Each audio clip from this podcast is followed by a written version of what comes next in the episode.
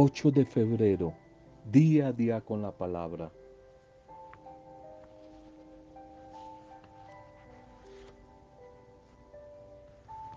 Un signo de bondad, de amor, de afecto por los otros que hemos estado hablando en estos días es atreverme a investigar, a conocer, a estudiar los gustos ajenos, los gustos de los demás, no solamente aprenderme el nombre del otro. Qué importante es llamar al otro, a la otra por su nombre, no su apellido, su nombre. Es una bendición. Pero aparte de, del nombre, aparte de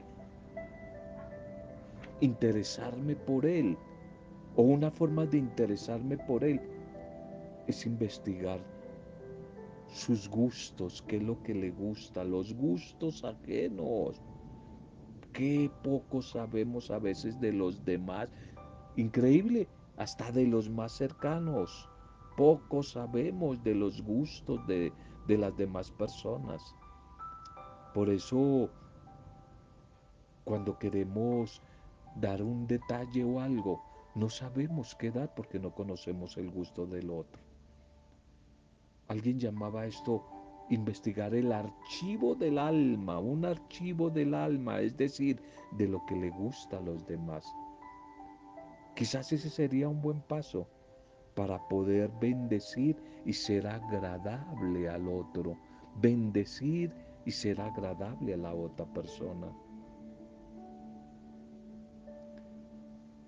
Escuchaba a alguien que contaba que un día con un familiar fue a visitar a una señora y se pasó la mañana hablando esta señora de barcos, de mar, de viajes. Y cuando regresaron a casa estas personas que les escuché el, el testimonio, ella preguntó a la tía, a un familiar, ¿por qué esta señora se había dedicado en la reunión todo el tiempo a hablar de barcos y de mares? Y ella respondió, porque ella sabe, ella sabe que tu hijo, tu hijo quiere ser marinero, quiere ser marinero. Y la gente educada, la gente sabia, procura hablar de lo que al otro más le gusta. Más le gusta. Y un célebre autor escribía, aquella frase fue el secreto del arte que tuve como técnica para saber ganar amigos. Hablar de lo que al otro le gusta conquista y hace que ganemos amigos. Interesarme por los gustos de los demás. Hola, un saludo, un bendecido instante a cada una de sus vidas, una acogida. Saludo a cada uno de ustedes en las familias, los grupos, comunidades, diferentes lugares y realidades que son visitadas a través de este audio. Saludo para cada uno de ustedes, saludo y nuestra intercesión por todos los que están viviendo momentos duros, difíciles, ánimo, estamos intercediendo por ustedes.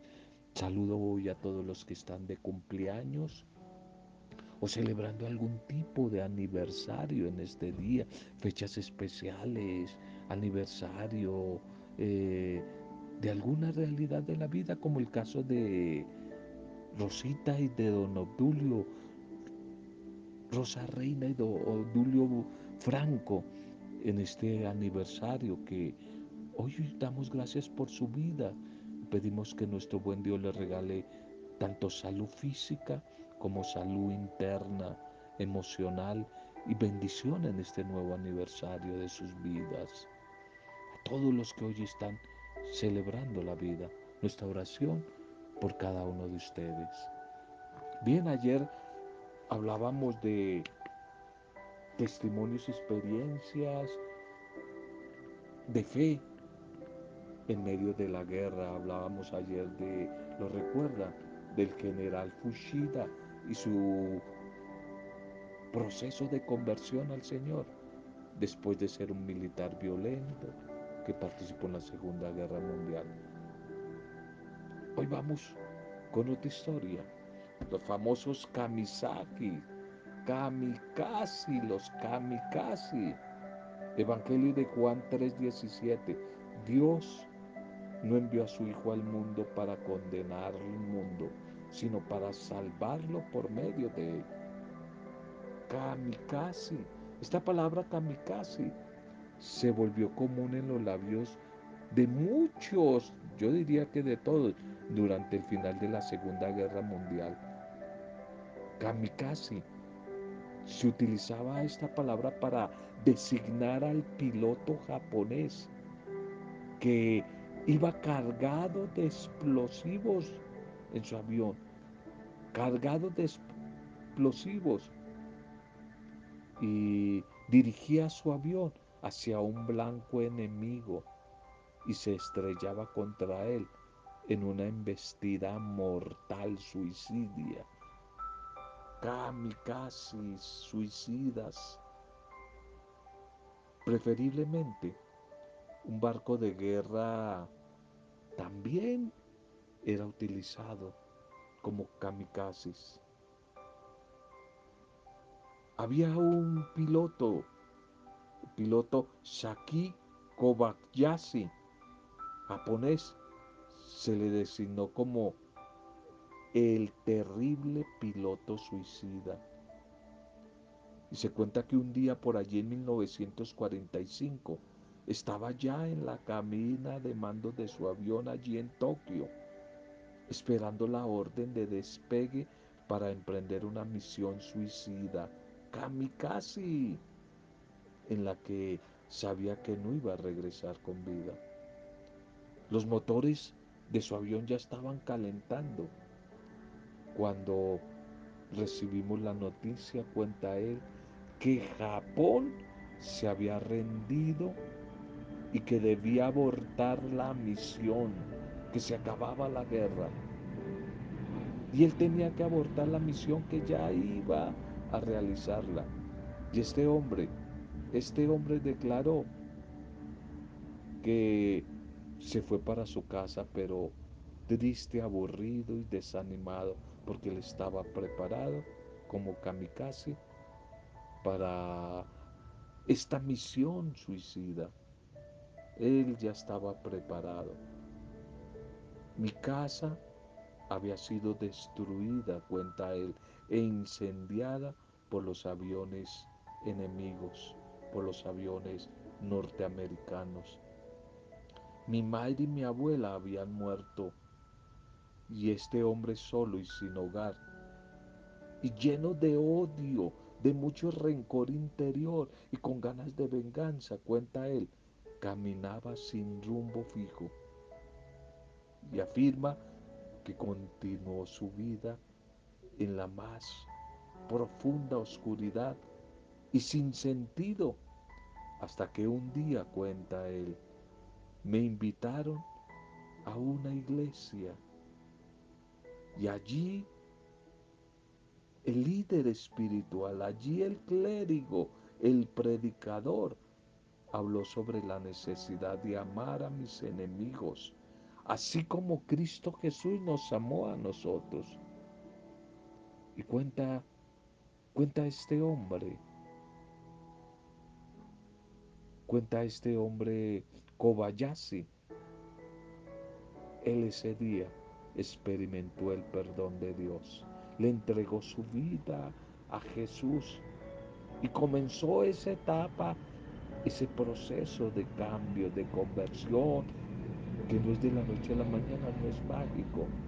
Comenzó su caminar cristiano, comenzó una nueva vida. Más adelante se convirtió en clérigo, capellán, líder, líder espiritual. se convirtió también en un líder espiritual. Y tuvo una familia hermosa. Los kamikazes de la Segunda Guerra Mundial eran capaces de, de una manera suicida, entregar sus vidas con el objetivo de destruir a sus enemigos. ¡Qué locura! Pues Cristo Jesús también realizó un descenso aquí a la tierra, del cielo descendió a la tierra al estilo kamikaze. Dejó sus glorias magníficas para descender a este suelo lleno de maldad, de guerra. Y él tenía bien claro cuál era el blanco. El blanco, los que éramos enemigos suyos. El blanco era los pecadores. El objetivo de él, el blanco, era los pecadores, como tú y yo, los enfermos, los excluidos, los necesitados los que antes éramos enemigos suyos en nuestras mentes, con la dureza también de nuestro corazón, haciendo las malas obras, siguiendo proyectos egoístas. Dice San Pablo en la carta a los Efesios, los que antes seguíamos esos caminos malvados la misión, la misión de este kamikaze Jesús que descendió, vino aquí a nuestro planeta a salvarnos. No era destruirnos como los kamikazes de la Segunda Guerra Mundial, sino a salvarnos. No era condenarnos, sino a liberarnos. Él en su amor apuntó directamente a nuestro corazón y lo logró, nos conquistó, cautivó nuestras vidas y terminó con esa guerra, con esa batalla interna que cada uno llevábamos por dentro, esa batalla de la muerte, del egoísmo, de la envidia, de los celos, del ego. Terminó con esa batalla, esa batalla del vacío, del sinsentido, dándole un ser impacto a aquel que tenía hasta ese momento el imperio de la muerte. Y hoy nos invita, hoy te invita a ti, me invita a mí, hoy invita a todos desde su trono,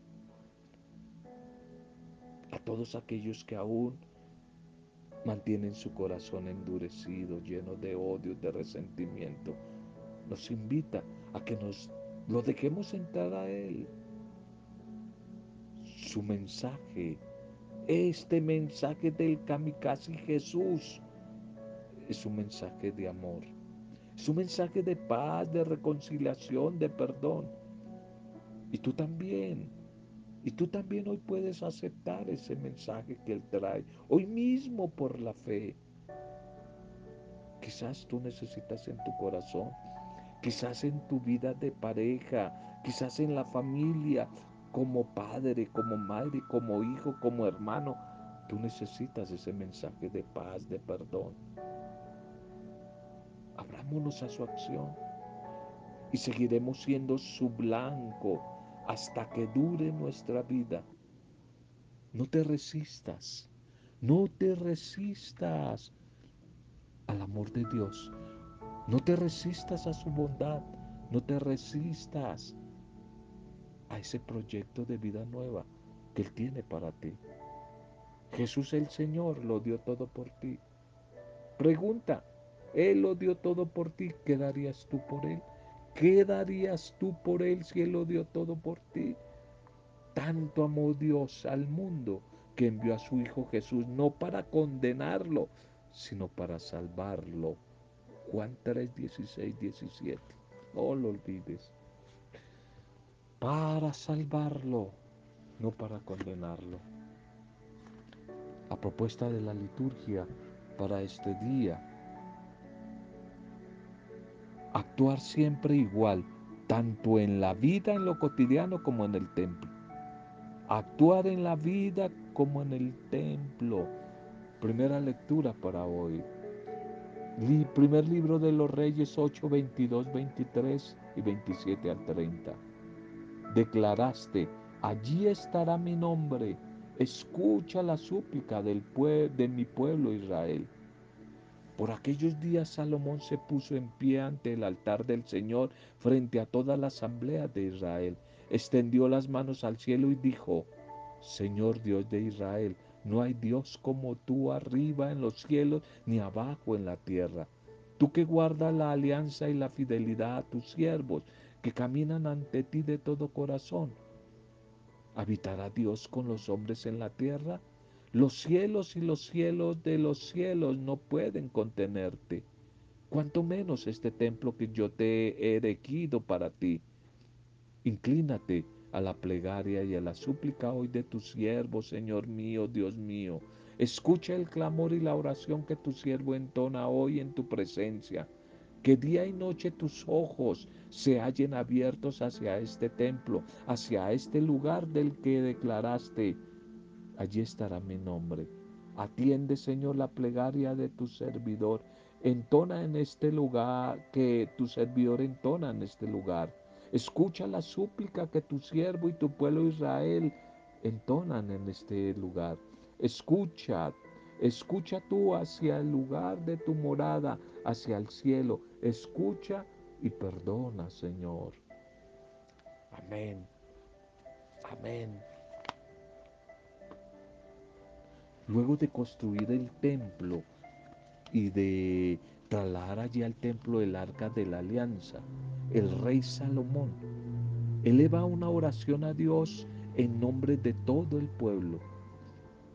Este rey es consciente de que aquel templo construido por hombres no puede contener a Dios, pues el Dios, está más allá de toda medida humana. Pero también Salomón reconoce que su grandeza se manifiesta en que siempre se pone a disposición de su pueblo, se une a él, hace alianza con él y jamás se olvida de su fidelidad. Ese Dios trascendente se hace cercano, se hace próximo. Y Salomón concluye su oración pidiendo a Dios que escuche siempre las súplicas que él y su pueblo le dirijan en aquel templo. Es que en general las diferentes religiones han buscado o creado espacios, espacios para orar, espacios para encontrarse con la divinidad. Y también lo hizo en la antigüedad el pueblo de Israel, aunque siempre con el temor de que se creyera que al tener un templo material se pudiese pensar que Dios está atrapado y expuesto a los caprichos de los seres humanos. Los templos simplemente son un medio, un medio de comunicación, un medio de significar, de hacer sensible la presencia de Dios. Porque Dios es la vida y Dios está en todas partes. Pero necesitamos espacios, lugares que nos ayuden al encuentro de la familia, al encuentro de la comunidad para orar, que faciliten ese encuentro. Y si lo entendemos de esta manera, no vamos a absolutizar aquellos lugares como el único espacio para encontrarse con Dios, sino que el mundo todo se va a transformar en un gran templo donde Dios revela, Dios revela constantemente, constantemente su presencia. Esta plegaria hoy de Salomón nos recuerda también al mismo tiempo la importancia por un lado, pero la relatividad del templo. La relatividad del templo. El templo no necesariamente me asegura la felicidad y la paz. Es verdad, Dios se puede manifestar allí en el lugar donde se, se encuentra, en el lugar donde se reúne la comunidad. Pero no lo olvides, ante todo, Dios está en la vida. Dios está en la vida. Dios está en la vida. Todas las religiones, ya lo dijimos, han dado de una u otra manera un lugar importante a ese sitio de encuentro. Y Jesús en el Evangelio de Mateo 18:20 va a decir, donde dos o tres estén reunidos en mi nombre, allí estoy yo. Dos o tres. Pero ese lugar puede ser la casa, la calle, el campo, una montaña, etcétera, etcétera. Sobre todo, el culto se manifiesta, el verdadero culto, en el amor, en el amor de los unos con los otros. Si uno dice yo amo a Dios pero odia a su hermano, es un mentiroso. Si no ama a su hermano a quien ve, no puede amar a Dios a quien no ve.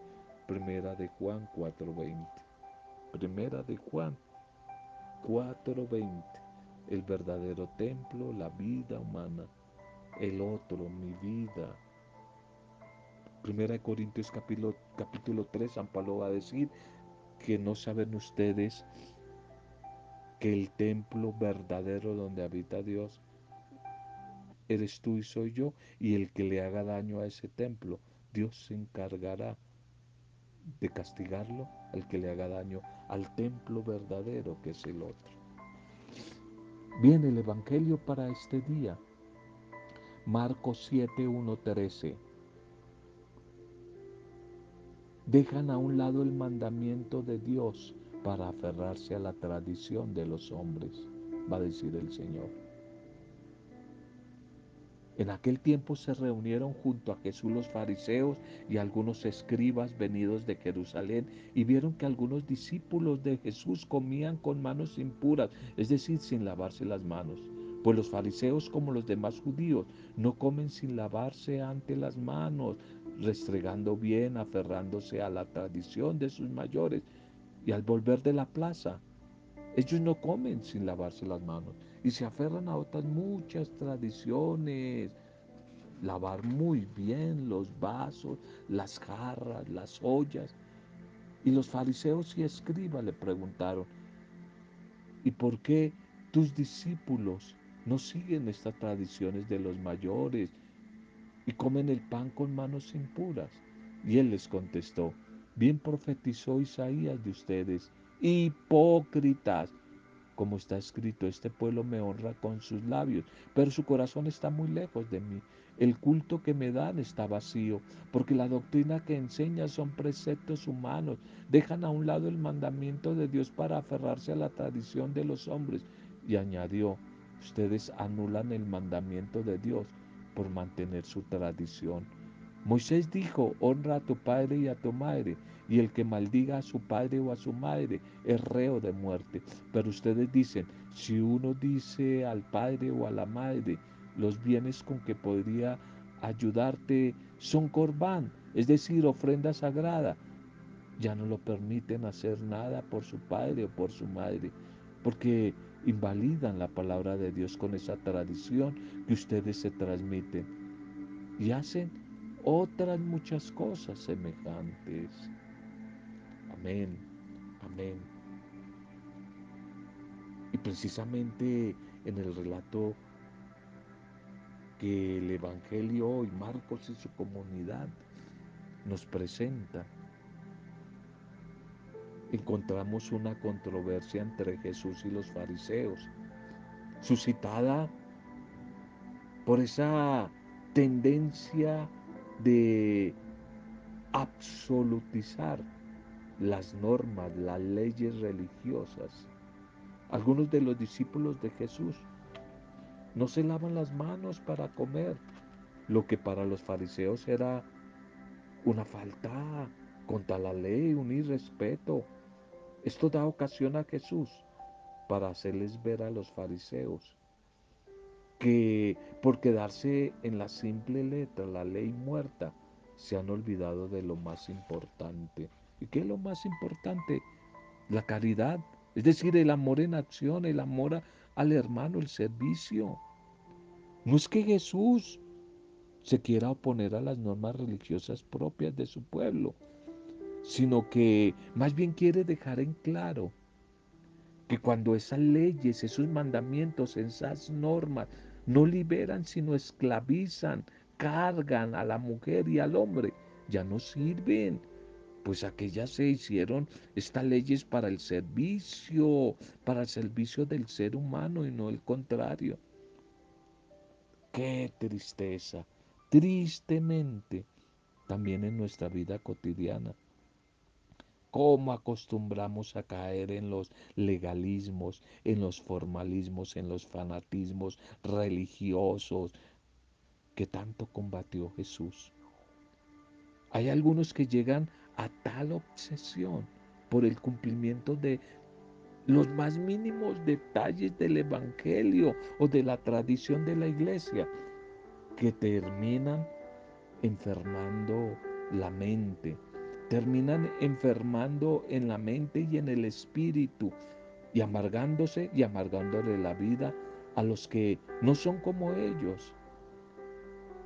Quizás es como querer manipular a Dios, pensando que si yo cumplo cada mandamiento y cada precepto de la iglesia, Dios tiene que bendecirme.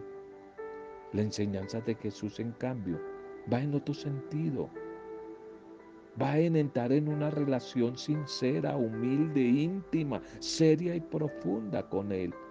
De tal manera que al experimentar la bondad, las maravillas de su amor, de su amor misericordioso, dócil y tranquilamente. Practiquemos el mandamiento que es el que nos hace felices y nos salva, el mandamiento del amor, que va más allá de la ley, de toda ley. Esa es la verdadera fidelidad al Señor. Esa es la verdadera fidelidad al Señor. Hacer, seguir haciendo, como algunos pretenden, diferencia entre puro e impuro va a llevar implícita esa horrible exclusión, distinción entre personas, personas de primera categoría y otras que no merecen ni siquiera el apelativo de seres humanos, siempre con la excusa de fanatismo religioso, de la voluntad de Dios. Precisamente porque Dios no solo está en el templo, sino que está en la vida. Y por eso podemos comprender que su amor, que su misericordia llegan a todos, así como el sol alumbra sobre buenos y malos. Es que la ley de Dios, que tiene como fin su gloria, consiste en la dignificación del ser humano por el amor y por la justicia. Quizás puede ser duro decirlo, que aunque cumplamos con exactitud las obras de misericordia, pero no necesariamente somos cristianos, no somos verdaderos creyentes si continuamos pensando que al cielo iremos los de siempre.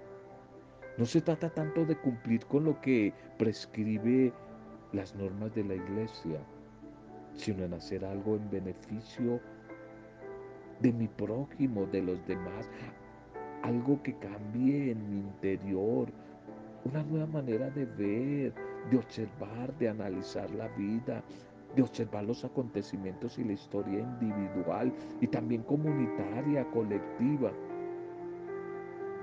Comenzar a ver el mundo desde la mirada de Jesús. Mirar Jesús mente, mirar el mundo con los ojos de Jesús.